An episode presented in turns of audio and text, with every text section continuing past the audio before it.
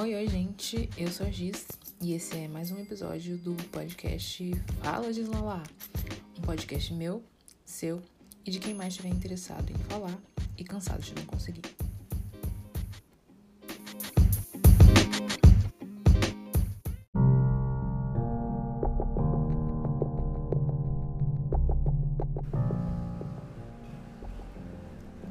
Quanto tempo passei sem me ouvir? Sem saber qual o som de minha própria voz. Ecoava um grito silencioso em mim, de fora para dentro. Comecei a externar, trazer de dentro para fora. Falar é tão importante quanto escutar. Mas se escutar é tão importante quanto falar.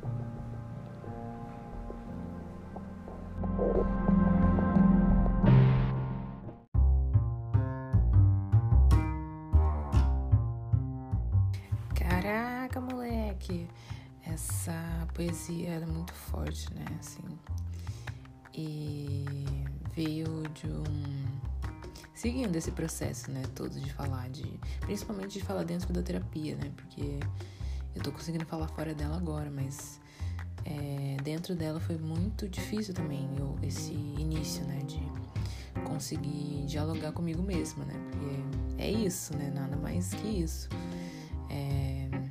Processo terapêutico é você falando com você ali é, e alguém te conduzindo, te ajudando, ali, te auxiliando nesse caminho, nessa caminhada de se escutar, né? E dentro desse processo todo de, de me ouvir, é, esse episódio de hoje eu quero e preciso muito falar sobre a questão artística, assim, que é uma coisa que vem comigo há muito tempo. É, que eu sei hoje eu sei que eu sou artista e, tipo, eu posso encher a boca para falar isso, né? Falar isso com todas as letras.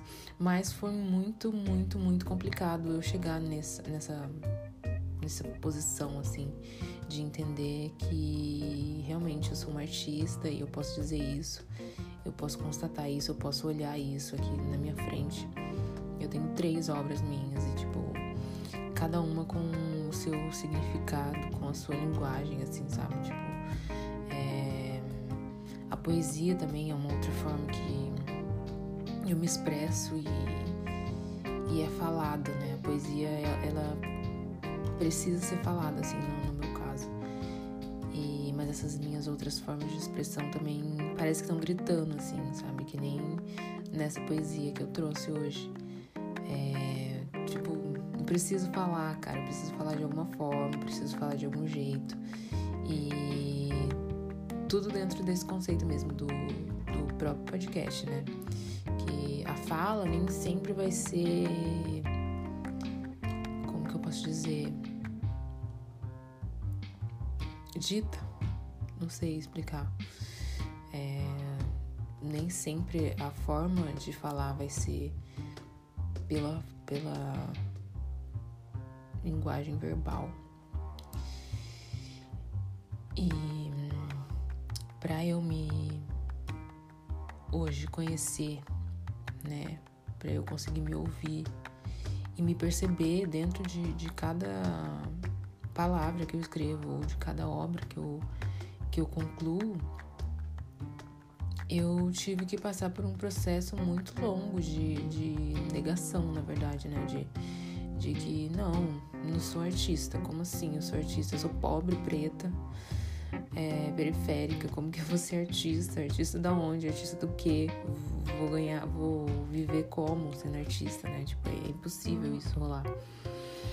Mas na realidade, assim, é, eu percebo hoje que desde muito cedo sou artista. E eu quero falar também sobre como é existe essa negação num sentido mais amplo, né? Não só pessoal, mas também é social, né? Porque eu tava pensando, quando eu tava pensando na construção desse, desse episódio, eu tava lembrando de como na TV, quando perguntam para algum artista, algum ator, etc., é, quando que ele se enxergou como artista, como ele se descobriu e tal. E geralmente sempre fala assim: é, Ah, sou artista desde que eu nasci. Aí mostra aquelas imagens, sabe? Do, dos artistas crianças, assim, dos, dos bebês, ou com, um microfone na mão, ou fazendo alguma coisa de palco, né? Sei lá, em cima do sofá. E eu acho engraçado que quem é, é, parece um privilégio, né? Na verdade, na sociedade que a gente vive é realmente um privilégio você poder se enxergar enquanto artista desde cedo, assim, porque tem muitos artistas que eu conheço e, e que infelizmente só foram se ver enquanto artista e se posicionar enquanto tal adulto, assim, tipo, adulto real, depois que já estavam, sei lá, em algum emprego, já tinham se formado em alguma coisa, já estavam é, trabalhando em, em alguma coisa específica. Um exemplo é a própria Isa, né? Que ela é publicitária, se não me engano, e ela trabalhava como publicitária há um tempo já. E só que ela, eu vi um vídeo dela já que ela falou que ela o momento que ela mais gostava do trabalho era quando terminava o trabalho, quando o pessoal se, jun, se juntava para cantar alguma coisa assim, para batucar ali alguma coisa e ela cantava. Então foi aí que ela se descobriu enquanto artista, enquanto é, ser artístico, né? E eu fico pensando sempre quanto, quanto tempo demora pra gente chegar nesse, nesse estágio, assim, nessa descoberta. E o autoconhecimento ele é muito importante nesse processo, né? Só que tem a sociedade toda falando para você que não, você não vai ser artista, você não é artista, você tem que se formar em alguma coisa mais concreta, entre aspas, né? E trabalhar e ganhar dinheiro e comprar uma casa e ter um carro e constituir família. É, não sei, o, a, a arte fica num campo tão abstrato quando na verdade ela tá num campo tão presente assim, né?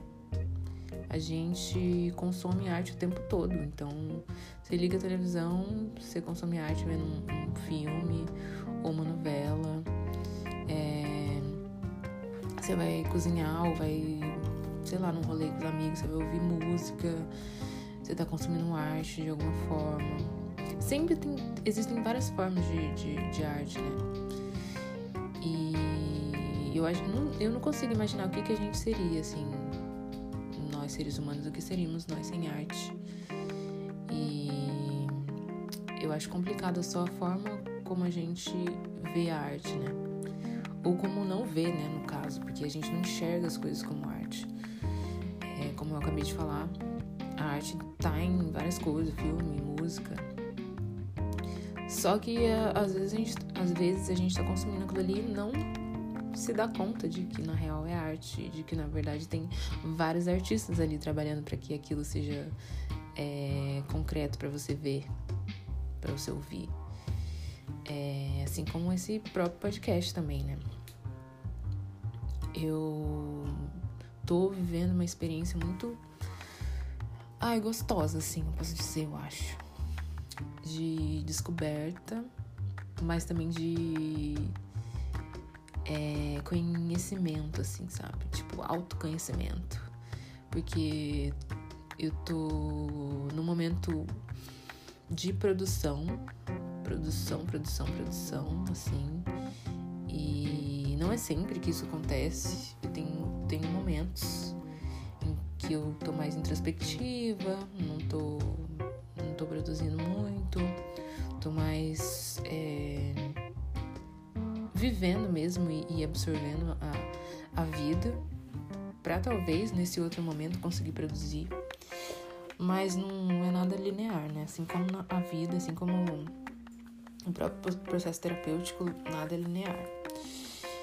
Mas eu tô nesse momento agora, por isso que eu, eu quero e tô falando aqui nesse, nesse episódio sobre sobre arte, porque a arte me consome assim nesse momento, sabe? Eu tô produzindo bastante. E o melhor de tudo é que eu tô gostando das minhas produções, né? Porque durante muito tempo eu desacreditei da minha produção e não achei que ela era boa mesmo. E eu já fiz várias formas de, de arte das quais eu acreditava ser só ah, é uma forma de eu, sei lá, ganhar uma grana, fazer um dinheiro. É... E desde muito cedo, inclusive, eu comecei a trabalhar. Foi meu primeiro trabalho, que eu fazia é, chinelo decorado com fita de cetim. Inclusive, eu tenho até hoje as fitas de cetim aqui. Quem sabe um dia eu faço alguma coisa com elas, né? E acho que eu tinha uns 13 anos, por aí. Apesar de eu ser babá também na época, mas esse foi meu primeiro é, trabalho, assim, artístico, empreendedor, né?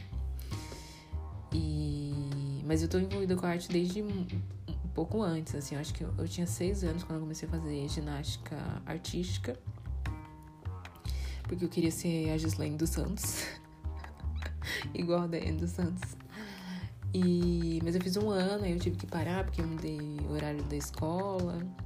E eu lembro que foi um dia tão triste para mim, tão triste, assim. Eu saí. Nossa, eu lembro até hoje o caminho que era o lugar e minha mãe me levando embora, assim, eu chorando, querendo voltar, olhando para trás. E não querendo de jeito nenhum mudar o horário da escola, mas não tinha outro jeito, eu tinha que mudar e etc. Enfim, né? Não fui a Gislaine dos Santos. Hoje eu sou a Gisla Labes. E depois eu fiz balé também. Acho que foi um ano também que eu fiz. E fiz dança afro também. Balé eu acho que eu fiz um ano, deve ter sido dos 7 aos 8. Aí eu lembro que a dança afro eu fiz também um, um ano mais ou menos. Eu tinha 9. E aí depois eu entrei no, no rolê dos estudos e aí fiquei aprofundada nisso, né? Focada ali. E não, não saí muito dessa, dessa vibe. Mas sempre fui muito artística. Eu lembro que tem, eu tinha uma professora, quando eu fazia letras, que. Ah, eu amava ela, ela era incrível. Tive aula com ela desde o primeiro semestre. E ela sempre falava, assim, quando ela me via, eu era muito estilosa, não sei o quê, porque na época da faculdade eu gastava mais tempo planejando meu look para ir para a faculdade do que realmente me importando com, sei lá, algum rolê de matéria e tudo mais. Eu estudava, claro, mas para mim era muito mais da hora, sei lá, fazer um look bafo para desfilar pelos corredores da universidade. E eu chamava atenção, assim, sempre chamei muita atenção, tanto de aluno quanto de professor.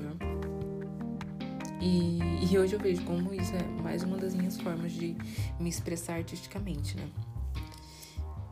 E outra forma, né? Não sei se você já me segue lá na, no Instagram, mas o meu arroba é Jesus.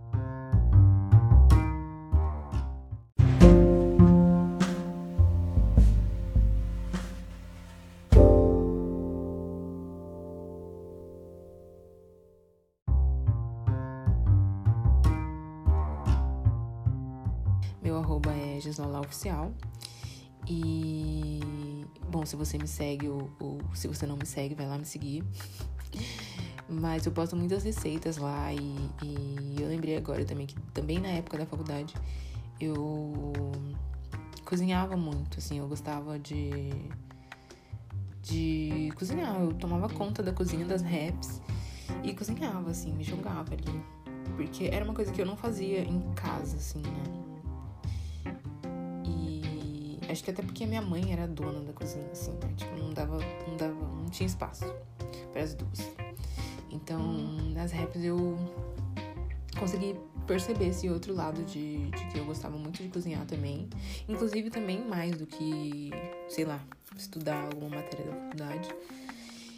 E lá no Insta eu posto várias receitas e tal, mostro um pouco do meu dia a dia. É, e é isso. E eu gosto bastante de cozinhar, tipo. E é muito uma forma artística de eu me, me expressar, assim. Porque eu amo a cozinha, a cozinha intuitiva, assim, a culinária intuitiva. Eu vou no meu fluxo, entendeu?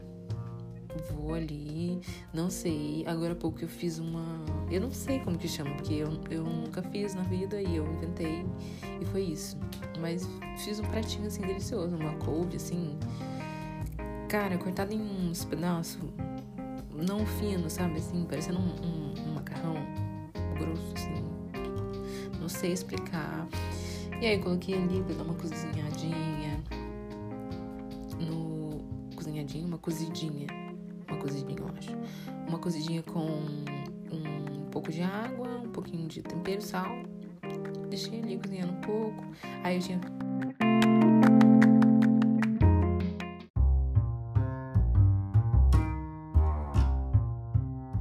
uma berinjela. E fiz também um queijo de pinhão, que também é outra coisa que eu inventei na minha cabeça.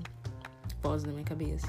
Então, assim, eu falo que é arte para mim cozinhar porque eu vou na minha intuição, eu vou fazendo as coisas. Dá errado algumas coisas? É óbvio que dá errado, né? Tem como tudo dar certo nessa vida. Mas é isso. Eu prefiro fazer isso do que ver uma receita e seguir uma receita. Não gosto de seguir receitas. Não posso falar que eu não sigo às vezes, às vezes eu sigo, mas na enorme maioria das vezes eu não sigo nem de bolo, nada, eu vou tudo no olho mesmo. Ou na intuição, né? Às vezes eu meço as coisas, mas na intuição, não, não medindo com. seguindo receita nem nada. E. Enfim, dentre as enormes e, e variadas é, expressões artísticas que eu tenho. A cozinha é uma delas e ela também é muito terapêutica para mim.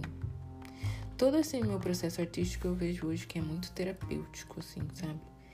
E eu tenho até uma dificuldade de dar preço para as minhas artes ou para algum algum algum produto que eu vá vender, seja de comida ou seja, enfim, de outra forma, ou poesia, eu tenho dificuldade de vender isso, porque todos eles fazem parte do meu processo terapêutico, eu me sinto me vendendo, né? Mas o artista vai viver se vendendo mesmo, né? Não tem como outra forma. O ator, quando ele tá lá atuando, ele tá se vendendo, né? Literalmente. tô também nesse processo de aprender isso e lidar com isso, né? De que, tá, beleza, você é um artista, então agora você vai precisar é, dar preço e valor para que as pessoas comprem a sua arte, né? E tá tudo aí nesse bololô, tudo aí caminhando, rolando. Mas é isso, né? O, o mais importante, eu acho, de tudo é que eu aprendi a me ouvir Seja cozinhando, seja pintando, seja colando, seja recortando, seja recitando, seja escrevendo. E eu acho que o importante é isso, né? É a gente conseguir se ouvir e se dar o valor, assim. E bom, acho que para esse episódio era isso mesmo precisava soltar isso, que tava preso aqui.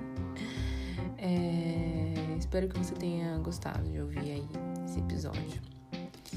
Eu gostei muito, pelo menos, de produzir ele aqui desse lado. E me segue lá nas redes, mais uma vez. É, meu Instagram é Gisola Oficial. E no Facebook, eu não mexo muito, é Gisola. E, bom, até o próximo episódio. Um beijo, um cheiro e tchau!